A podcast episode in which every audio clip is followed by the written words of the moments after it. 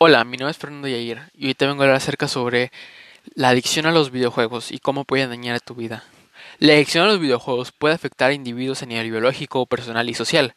pues el adictivo a ellos puede presentar daños neuronales, obesidad, depresión, bajo rendimiento académico y aislamiento.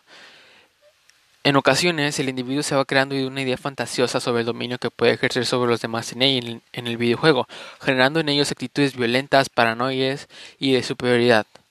Los adictos a los videojuegos se caracterizan por ser personas ansiosas, impulsivas, con poca tolerancia a la crítica e inseguros. Si bien los videojuegos causan un mayor daño a nivel neuroquímico en los niños y adolescentes y hasta adultos, también pueden eh, afectaciones, pueden haber afectaciones ya que el convertirse en una actividad lúdica excesiva interfiere en la vida del individuo. La acción, la adicción al videojuego cae particularmente en una línea ludopática que se llama tecnopatía, que es un vicio de los videojuegos y se encuentra en el trastorno impulsivo donde la persona está inmensa en, inmersamente en ese mundo y cae dentro de la red obsesiva y compulsiva. Eh, bueno, espero que les haya gustado este podcast y se acerca sobre los daños que te puede ejercer y yo recomendaría que las personas tengan mayor cuidado de su salud y que sean más conscientes de los videojuegos que se pueden los daños que se pueden hacer a sí mismos